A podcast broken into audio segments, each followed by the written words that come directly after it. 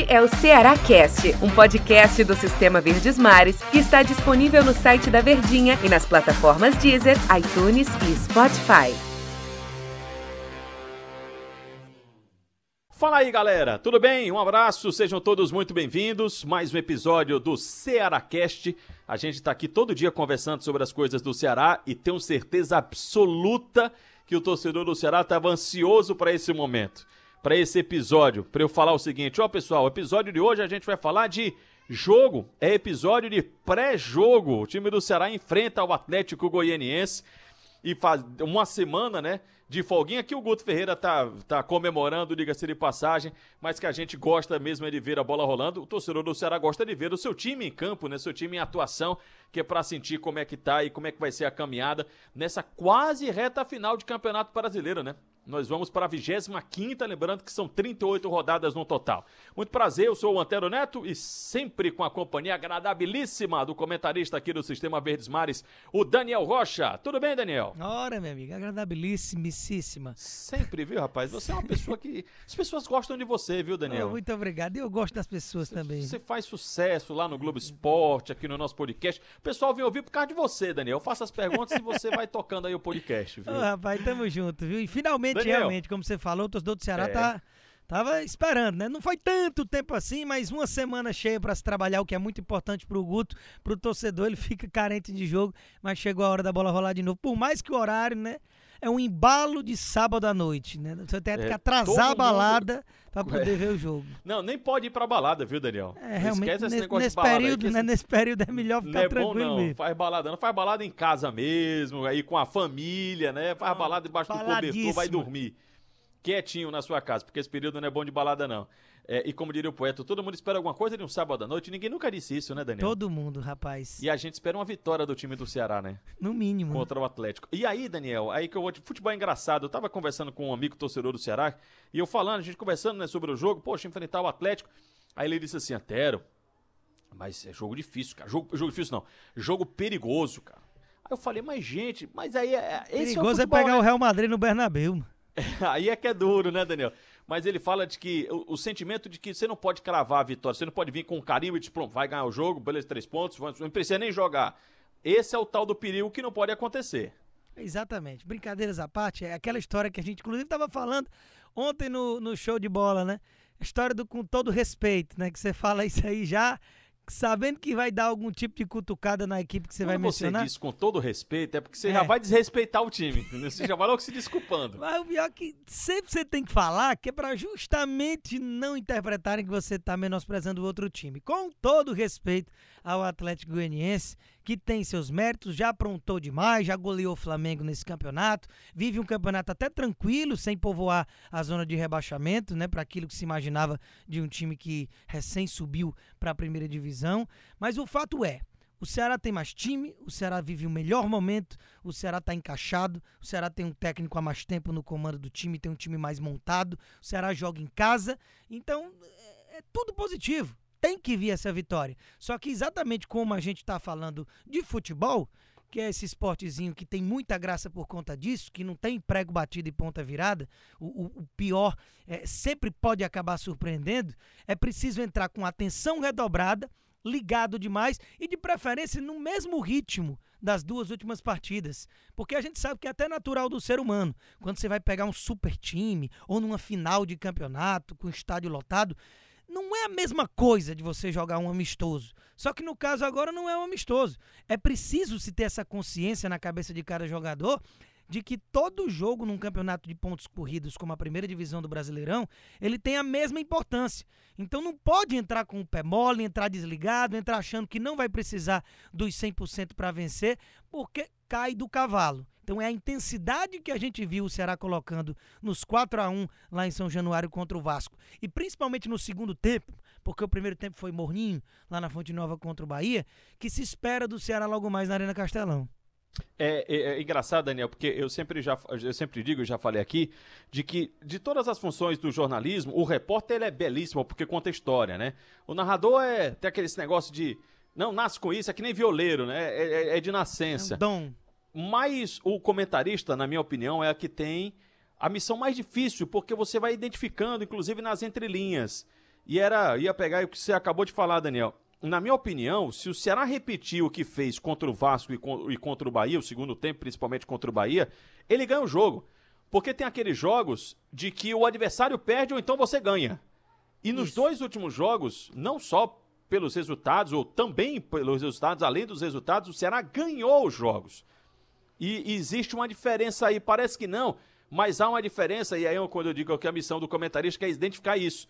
Quando é que o Ceará ganha o jogo ou quando foi que o outro time perdeu para o time do Ceará. Tem um pouquinho de diferença. Então, na minha opinião, se ele repetir os dois últimos jogos, os, o, a atuação dos, dos, dois últimos jogos, o Ceará ganhou um jogo contra o Atlético. Isso, o Ceará ganhou os dois últimos jogos. Claro que com a fragilidade, principalmente do Vasco, o Bahia tem um time mais organizado, o Vasco ali tá em protesto de torcedor e realmente tá uma coisa feia lá em São Januário. O Ceará fez o que tinha que fazer, que foi se impor que foi partir para cima, fazer os gols, não se acomodar por estar vencendo e ficar naquela retranca esperando o adversário. E é isso que se espera do jogo contra o Atlético Goianiense, que naturalmente vai jogar atrás, vai jogar retraído, com as linhas atrasadas, esperando o time do Ceará e vai jogar aquela partida chamada de uma bola, né? Vai para uma bola, para um contra-ataque, para encaixar, para fazer um a zero e segurar a casinha.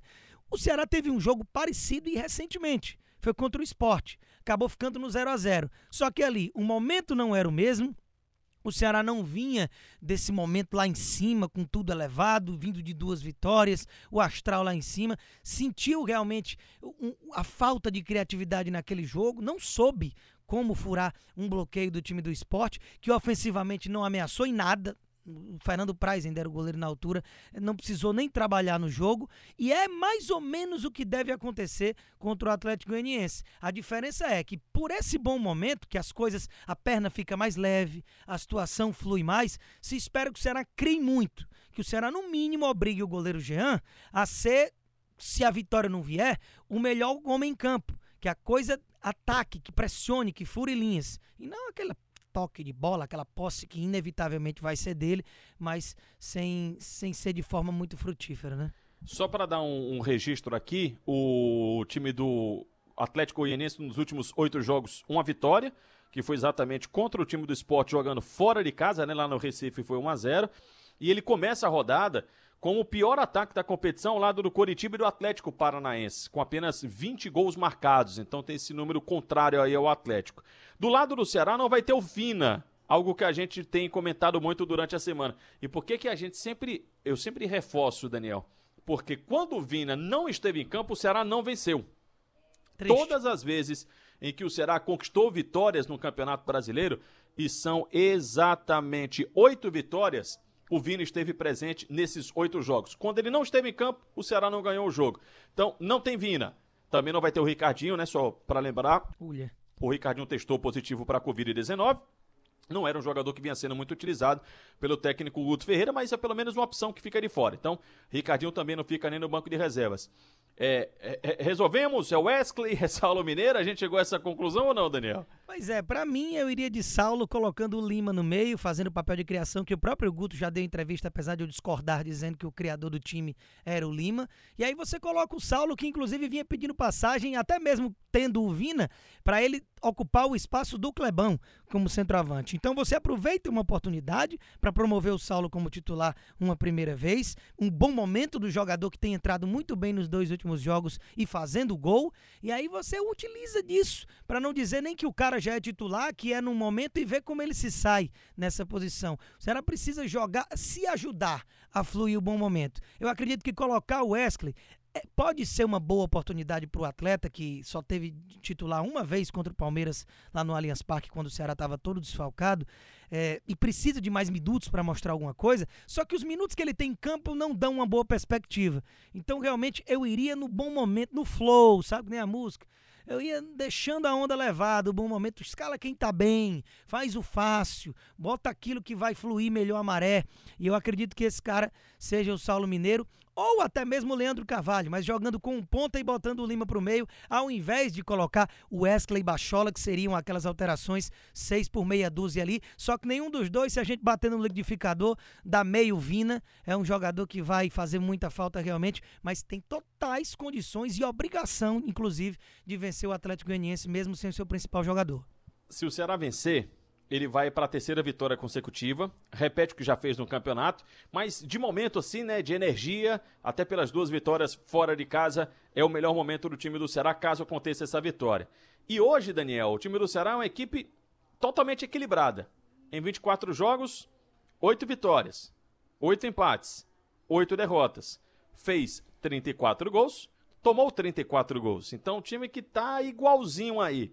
E é o que por que eu estou falando isso aqui que o que e 32 pontos, né? Porque eu gostaria de ver, por exemplo, o saldo positivo, né? Uma vitória com gols marcados, né? Claro, vai ter um saldo positivo, vai marcar mais gols e não vai tomar, ou vai tomar menos do que marcou. Vai para nove vitórias e o mais importante é que ele pode ir a 35 pontos. O que é que isso representa? É, o Santos, que é o time acima da equipe do Ceará na oitava posição, pega o Flamengo no Maracanã. O Santos não vai ter vida fácil né? Assim, uma vitória do Flamengo é muito natural.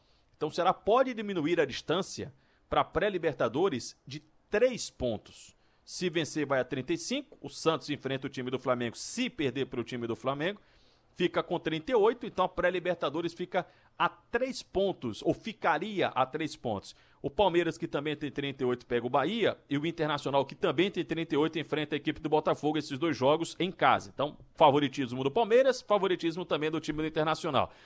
Mas o certo, Daniel, que muito do Ceará pode passar por esse jogo contra o Atlético Goianiense, sempre pregando respeito, né, evidentemente mas aguardando um resultado de vitória. Time que quer almejar coisas maiores no campeonato tem que vencer jogo desse tipo, né, Daniel? Aguardemos, pois, né? Realmente a gente destrinchou bastante a obrigação que eu coloco realmente o time do Ceará para esse jogo.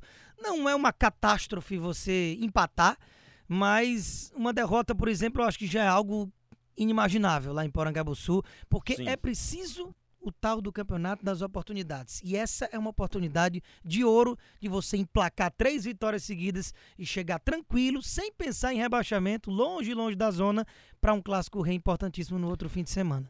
Daniel, muito obrigado pela sua companhia. Tamo juntíssimo e até a próxima. Valeu, obrigado pessoal pela companhia. Depois do jogo do Ceará contra o Atlético, só passar aqui pelo nosso podcast que também tem análise. Um abraço, tchau, até lá. Este é o Ceará Cast, um podcast do Sistema Verdes Mares que está disponível no site da Verdinha e nas plataformas Deezer, iTunes e Spotify.